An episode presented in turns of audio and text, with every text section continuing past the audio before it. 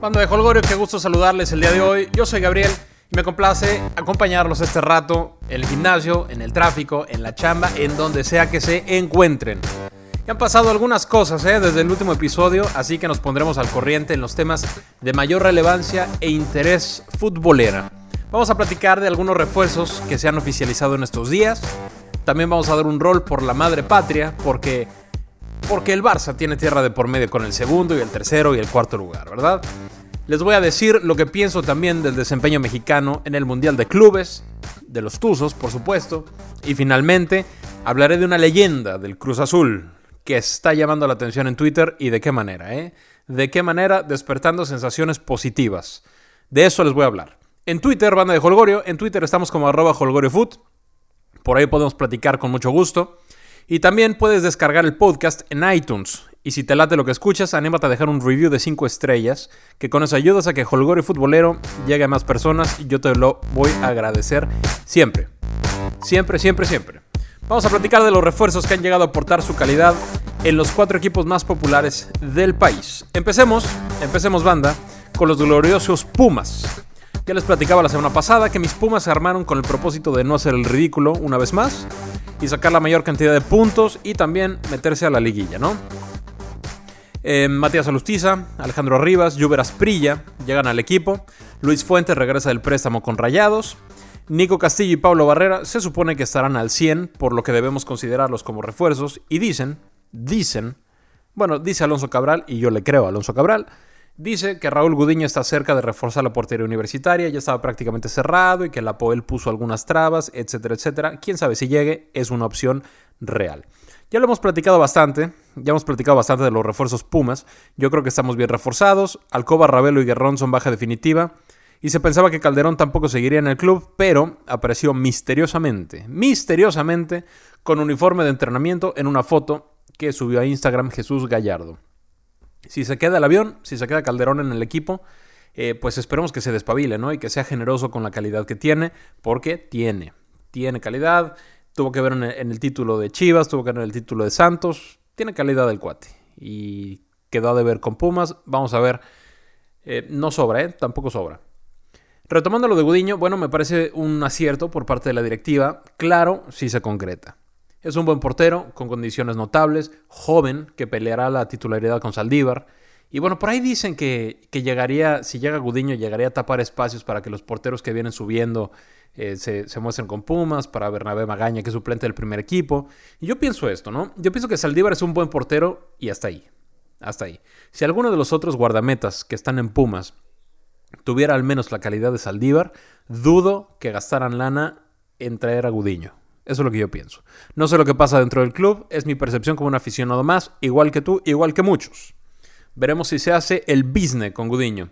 Y como les decía en el episodio anterior, pienso que Puma se va a poner como objetivo 27 puntos y liguilla, porque cada torneo su meta son 27 puntos y liguilla. Pienso que van a estar más o menos por ahí, más o menos en ese nivel. Y pues lo de liguilla, ojalá, ojalá que lleguen. Es obligación del club, ¿eh? Es obligación del club pelear liguillas este, y pelear por el título cada torneo. Tampoco que nos quieran vender piñas como, bueno, es que ahora sí vamos a alcanzar la liguilla y vamos a... No, eso es de a fuerzas, no, ni nos platiques, ¿no? No es negociable. Esos fueron los gloriosísimos Pumas.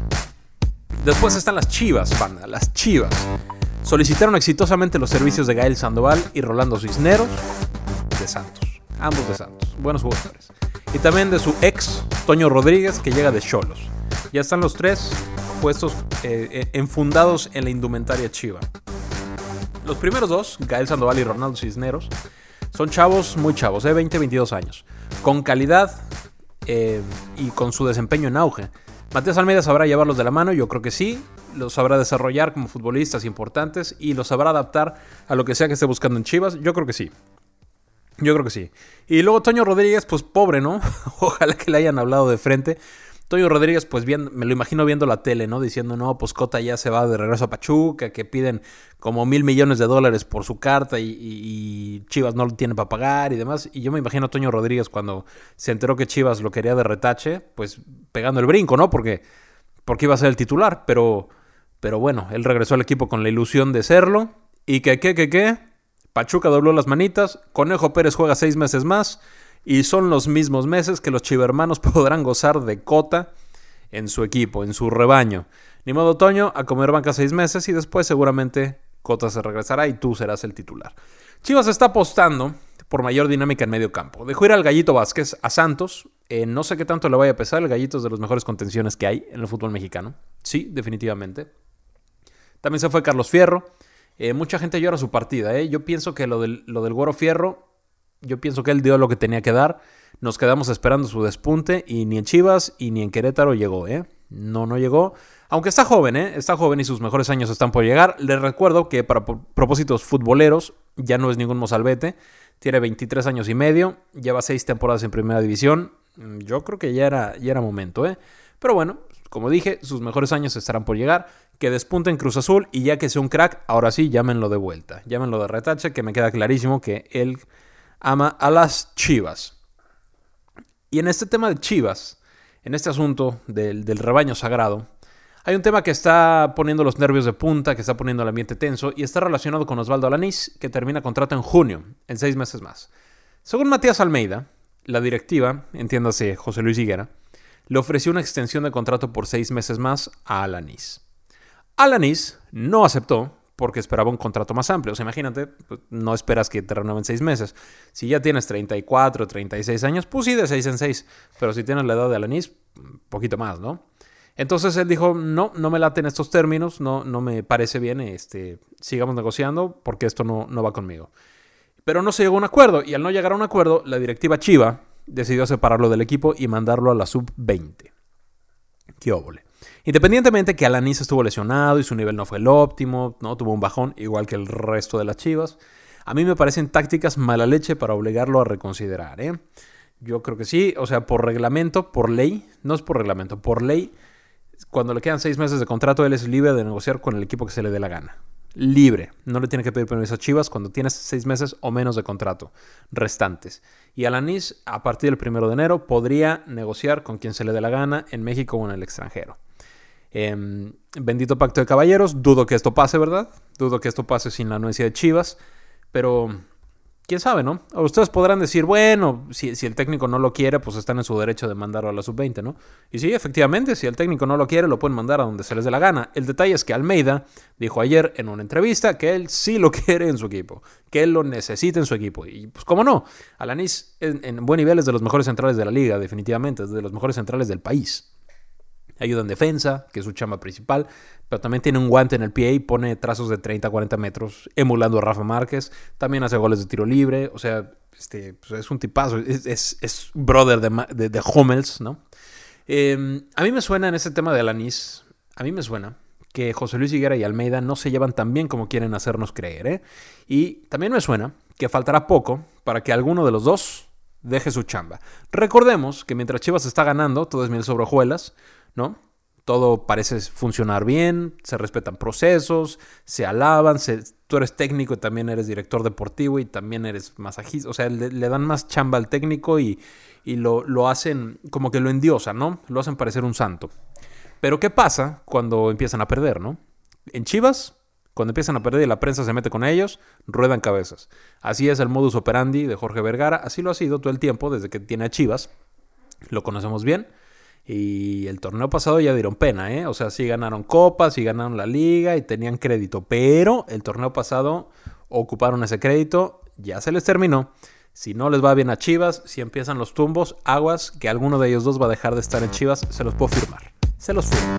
Eso fue Chivas, banda de Holgorio. Y el cuarto equipo popular. Ah, no. Ya ven, ya, por meterme en tema de Alanis ya no sé contar llevamos Pumas, llevamos Chivas. Va el tercero. El tercero equipo. El, tercer equipo del que vamos a hablar ahorita, de los cuatro populares.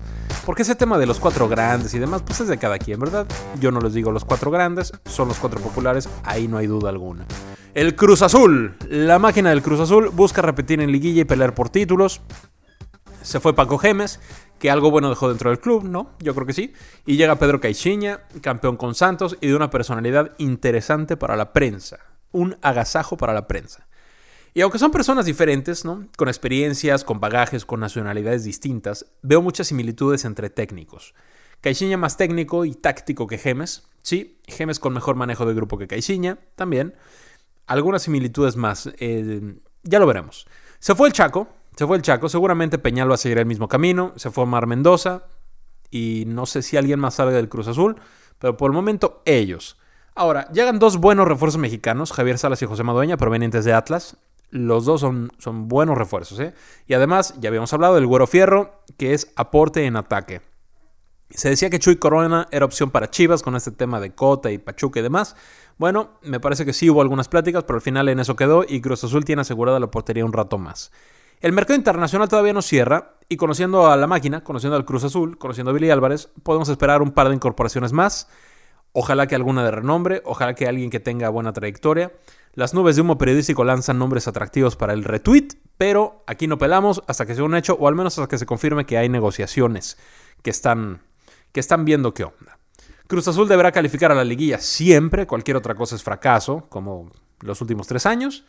Em, van a estar por ahí de Pumas, yo creo, unos 27, 28 puntos, uno o dos puntitos arriba de Pumas, pero yo creo que ese es el nivel de Cruz Azul, ahí deberían de estar. La máquina, bueno, vamos a ver para qué está Pedro Caixinha en su primer chance de vuelta en el torneo mexicano. Y las Águilas del América, finalmente, hicieron oficial la incorporación de Henry Martin, de Joe Corona y de Víctor Aguilera, todos ellos ex Cholos, equipo al que llega Pablo Aguilar. Tampoco, el América tampoco contará más con Miguel Zamudio ni con Manu Pérez. Y aunque todos los que llegan al América son buenos jugadores, ¿no? Henry Martin, Joe Corona, Aguilera, son buenos jugadores, sí. Em, me parece que si América no consigue uno o dos refuerzos importantes en el extranjero, se va a quedar rezagado. Sí, eso es mi, esa es mi percepción. El tema económico siempre fue el fuerte del América, ¿no? Siempre el equipo de, la lana, siempre, pues, que compras árbitros, que eres dueño de la federación, ya te la sabes, ¿no? Pues Televisa era mucho más importante e imponente antes que ahora y yo creo que eso le está pasando factura. Yo creo que esa época de, del poderío económico del América quedó atrás. ¿Y por qué pienso esto? Eh, por muchas razones, pero este es un ejemplo. Silvio y Darwin son jugadores caros que no fueron solución para el equipo. Y si es que los ofrecieron en el draft, nadie los compró. En el extranjero difícilmente pagarán por ello. Y si esto pasa, no habrá ese extra económico para ir de shopping. En otras épocas, el billete iba por delante, ¿eh? El billete iba por delante y después vendías para ver qué, podías recuperar. Ahora vendes para poder comprar. La lana da vueltas, da vueltas. Y me parece que el América ya no tiene el billete que tenía antes. Tampoco Televisa, pero eso es otro tema. Otro jugador de buen billete que no ha dado el ancho es Cecilio, ¿no? Cecilio Domínguez, mm, no, o sea, dos o tres destellos, un penal panenca contra Pumas y ya quedó. Puras amonestaciones y, puras fallas con él. Con equipo completo volvemos a platicar del América. Por el momento pienso que dieron dos pasos para atrás. Pienso que les falta reforzarse y si no logran y yo creo que ya se tardaron, ¿eh? Si no logran que un jugador de peso o dos lleguen al equipo, el América va a estar sufriendo harto mucho y el piojo bajo presión no funciona. Hay suficiente evidencia. Esos fueron los refuerzos de los cuatro equipos más populares. Banda, les recuerdo que estamos en contacto por medio del Twitter, arroba HolgorioFood. Ahí estamos con mucho gusto. También tenemos Facebook, Holgorio Futbolero. Ya les dije, ya sé, ya sé, Facebook no hay mucha actividad. Yo lo sé, banda, yo lo sé, tranquilos. A partir de enero volvemos a tener Facebook Lives y volvemos a tener eh, muchas cosas que van a ser atractivas e interesantes y divertidas por ustedes. Pero este es enero, seguimos en diciembre. Banda de Holgorio, vamos a platicar ahora del Fútbol Club Barcelona, porque al cabo de 16 jornadas y casi, casi la mitad del campeonato, Barcelona tiene un colchón interesantísimo que le permitiría hacer rotaciones y equivocarse si esto ocurriese, con riesgos mínimos de meterse en problemas. Mínimos. No está asegurado el título, ni mucho menos. No, no, no con este Barcelona, con otro Barcelona tal vez sí. Con este no está asegurado. Pero estamos muy cerca de hacerlo, ¿eh? Muy, muy cerquita. Y, digo que estamos porque, por, ¿por qué no? Porque se llama Holgore Futbolero con Gabriel y Gabriel dice estamos. Porque soy culé. Qué. Primer lugar de la liga con 42 puntos y más 35 en la diferencia de goles. Ningún partido perdido. Atlético, que es segundo, está a 6 puntos con más 18. ¿No? Hay ventajita ahí, dos juegos. Bueno, tres con los goles. Valencia se nos desinfla y está a 8 puntos. Y el Real Madrid está a 11 con un juego pendiente por su viaje y su título del Mundial de Clubes. Todo el mundo habla de que si el Madrid podrá alcanzar al Barça y porque, bueno, pues es normal, ¿no? Es normal porque, porque son los dos equipos rivales, son los equipos más populares, son los equipos más poderosos, es normal, pero hago así que el Atlético con un perfil más bajo que en temporadas anteriores sigue al acecho y sin recibir goles, ¿eh? Siete solamente en 16 partidos, igual que el Barcelona. Ahora, tenemos clásico la semana que entra, ¿no? Eh, no la semana que entra, este fin de semana, perdón. Tenemos clásico. Eh, clásico madrugador, tristemente. Muy tempranito, pero igual de interesante. Habrá que poner la alarma, habrá que despertarse o llegar de la party y prender la tele. Barcelona tiene la gran oportunidad, gran, gran oportunidad de empezar el 2018 con 14 puntos de ventaja sobre el Madrid. Esperemos que no lo desaprovechen. ¿Por qué? Porque si Cristiano Ronaldo ve una ligera oportunidad de hacerse del primer sitio, las posibilidades de que lo consiga son muchísimas. El tipo es un ganador. Ganador. Esperemos que el arbitraje se, comporte a la altura para los dos equipos. Es una cosa lamentable y tristísima que le están robando un gol por partido al Barcelona y esto no debe ser así. Liga Española, no que muy pudiente. Cómprense el bar, por favor, cómprense el bar. Le han quitado puntos al Barça contra el, contra el Valencia, por ejemplo. Contra, ¿qué, fue el otro? Contra el Celta también le quitaron puntos. Eh, ahora no importó tanto porque ahora aplastamos 4-0, pero yo digo que, yo digo que basta de, quitar goles al Barcelona. Será un gran juego como siempre. Vaticino un aguerrido empate en el Bernabéu. Yo creo que se empata. Yo no sé. Tengo ese feeling. Vamos a ver qué pasa. Vamos a ver qué pasa. Barcelona pinta para campeón. Esperemos que así suceda. Y ya que estamos de viaje por la madre patria, seguimos dándole vuelta al planeta y llegamos a Abu Dhabi, donde los Tuzos se quedaron con el tercer puesto del Mundial de Clubes. Le ganaron al Wydad Casablanca Perdieron con Gremio 1-0 en tiempos extras y le pasaron por encima al Al Jazeera 4-1. Hay mucho reventando al Pachuca, reventando a los Tuzos por no llegar a la final, ¿no? Por caer con Gremio. Y vámonos por partes. Sí, todos queríamos que Pachuca jugara la final contra el Real Madrid, porque pues ahí nos atoramos, ¿no? O sea, siempre nos quedamos entre el quinto lugar, el, cuarto, el tercer lugar, y ahí se quedan, no, no llegamos a la final. Equipos mexicanos me refiero. Pero, bueno, Está bien, todos queríamos que el Pachuca llegara, pero les pregunto, banda de Holgorio, ¿cuántos se acordaron que Pachuca terminó su participación en Liga el 17 de noviembre? Esto es 23 días antes de su juego contra los marroquíes. 23 días. O sea, es, tres, jornadas, ¿no? Sin jugar, casi, casi. Ahora, Pachuca ganó su pase hace seis meses. No lo ganó hace 15 minutos, lo ganó hace seis meses. Este torneo quedó en la posición 12 con una curva descendente muy marcada, mientras que Gremio ganó la Libertadores el 29 de noviembre y marcha en cuarto puesto del Brasileirao. O sea, es muy complicado comprender que, el cuarto lugar de Brasil y reciente campeón de la Libertadores le ganó al 12 de México, ¿no? O sea, porque puesto así ya no se ve tan mal, ¿verdad? Ya, ya se ve más normal. Bueno. Además, Pachuca, antes de jugar con Gremio, jugó tres días antes contra los marroquíes. Gremio llegó fresco, fresco, y no pudieron en 90 minutos con Pachuca. Le ganaron en tiempos extras y con un hombre de más por la expulsión de mi compadre Víctor Guzmán. Este, por cierto, ese árbitro me cae demasiado mal, luego platicaremos de él. Eh, tengo que buscar su nombre para, para decirle con nombre y apellido, pero ustedes sabrán a quién me refiero. Este torneo, banda, este torneo está diseñado para que la final se juegue entre el representante de Conmebol, y el representante de UEFA. Y así debemos entenderlo. O sea, el Madrid llega y pum, ya está en semis. Y el gremio llega y pum, ya está en semis. Los mexicanos, bueno, tienen que jugar cuartos. Los marroquíes tienen que aventarse dos rondas antes. Imagínense, es, un desgaste brutal. Y estos cuates llegan frescos, frescos y pum, ¿no? A lo que van. ¿Qué podríamos hacer entonces para mejorar nuestra participación? Bueno, yo veo dos puntos clave. El primero que el equipo, digo, el equipo eh, que clasifique de CONCACAF va, a clasificar seis meses antes. No hay de otra porque el, calendario no da, no da para más. Entonces, si, vas, si, ya tienes tu boleto seis meses antes, bueno, refuérzate y prepárate con el propósito del Mundial de Clubes, ¿no? Que pareciera un, trofeo menor, yo creo que sí lo es, yo creo que sí es un trofeo menor. Em, mm, es un torneo internacional y, y, pues con, los, con las luminarias que eso te puede dar, pero sigo pensando que es un trofeo menor. Ahora, si queremos destacar en ese trofeo menor, que de todas formas es un trofeo avalado por FIFA y te mides contra los mejores del mundo, contra los campeones actuales, bueno, entonces prepárate con el propósito. Y segundo, que se exija un cambio en el formato para que todos los participantes jueguen la misma cantidad de encuentros. Esto no lo va a querer UEFA, esto no lo va a querer Conmebol, por supuesto, pero bueno, así se maneja el fútbol. Eh, y son los dos puntos. ¿Tú qué opinas? Arroba Holgorio Ahí dime qué solución verías. Manda de Holgorio. Antes de terminar este episodio que es el 36, por cierto, episodio 36, ya llevamos, ya llevamos algunos, ¿eh? Bien, muchas gracias. Antes de terminar el episodio, les dije que les iba a platicar de una leyenda del Cruz Azul que está despertando buenas sensaciones en Twitter, y me refiero al buen Lupillo Castañeda.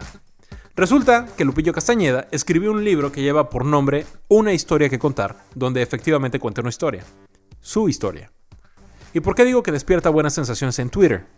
Porque en los últimos días, el Lupillo ha compartido su libro página por página en su cuenta de Twitter y quiero decirles que es una verdadera delicia. Nos lleva de viaje por experiencias que vivió, algunas bastante intensas, muy cañonas, otras simpáticas y bueno, hay de todo. Por favor, chequenlo, no tiene desperdicio. Eh, no les diré más, no les diré más. Quédense con mi recomendación vean, algunas páginas. Yo se lo recomiendo ampliamente. Después lo platicamos con mucho gusto. Estamos en las diligencias correspondientes con Lupillo Castañeda para poder regalar uno de estos libros a ustedes, querida banda de Holgorio.